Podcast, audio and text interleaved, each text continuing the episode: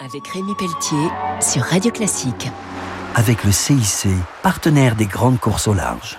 Bonjour et bienvenue pour Grand Large sur Radio Classique. Ce week-end, je reçois à nouveau Jean-Louis Etienne pour évoquer la station dérivante PolarPod qui sera en fonction à la fin 2023. PolarPod, c'est un navire vertical. En fait, c'est un grand flotteur. C'est une plateforme qui est tubulaire, qui fait 100 mètres de haut, qui fait 1000 tonnes. C'est un truc euh, costaud. Il y a 80 mètres de tirant d'eau avec un lest de 150 tonnes au fond. Ce bateau a besoin d'être stable. Nous allons étudier l'océan austral. C'est l'océan qui entoure l'Antarctique. Donc là, on parle du pôle sud. On a besoin de s'installer dans des bonnes conditions de sécurité et de confort. Ça veut dire explorer l'océan austral dans les 50e hurlants, les fameux 50s screaming. Donc c'est une mer de tempête. Effectivement, ces vents d'ouest qui sont permanents, qui entretiennent cet océan de légende. L'équation, c'était quel type de bateau? Parce que ce qui nous rend malade sur un bateau, c'est ce qu'on appelle le pilonnement, c'est ce mouvement qui monte et qui descend.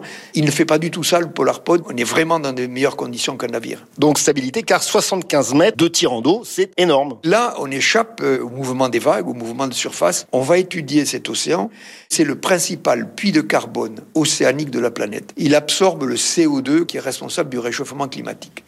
C'est une immensité d'eau froide. Et le CO2 se dissout surtout dans les eaux Il y aura à bord de PolarPod un équipage de 8 personnes, officiers de marine marchande, ingénieurs, techniciens, chercheurs. Et ça s'apparente en fait un peu à la Station spatiale internationale. On est en dérive déjà, en orbite, on va dire, autour de l'Antarctique. C'est un arbre de Noël de capteurs. Il y a aujourd'hui 43 institutions de 12 pays qui sont impliquées dans le projet scientifique. Il y a trois marins pour faire fonctionner le PolarPod et il y a quatre ingénieurs océanographes qui font marcher l'ensemble des capteurs donc l'objectif, c'est une double circumnavigation antarctique. C'est-à-dire deux tours du monde. On va explorer aux quatre saisons pendant trois ans.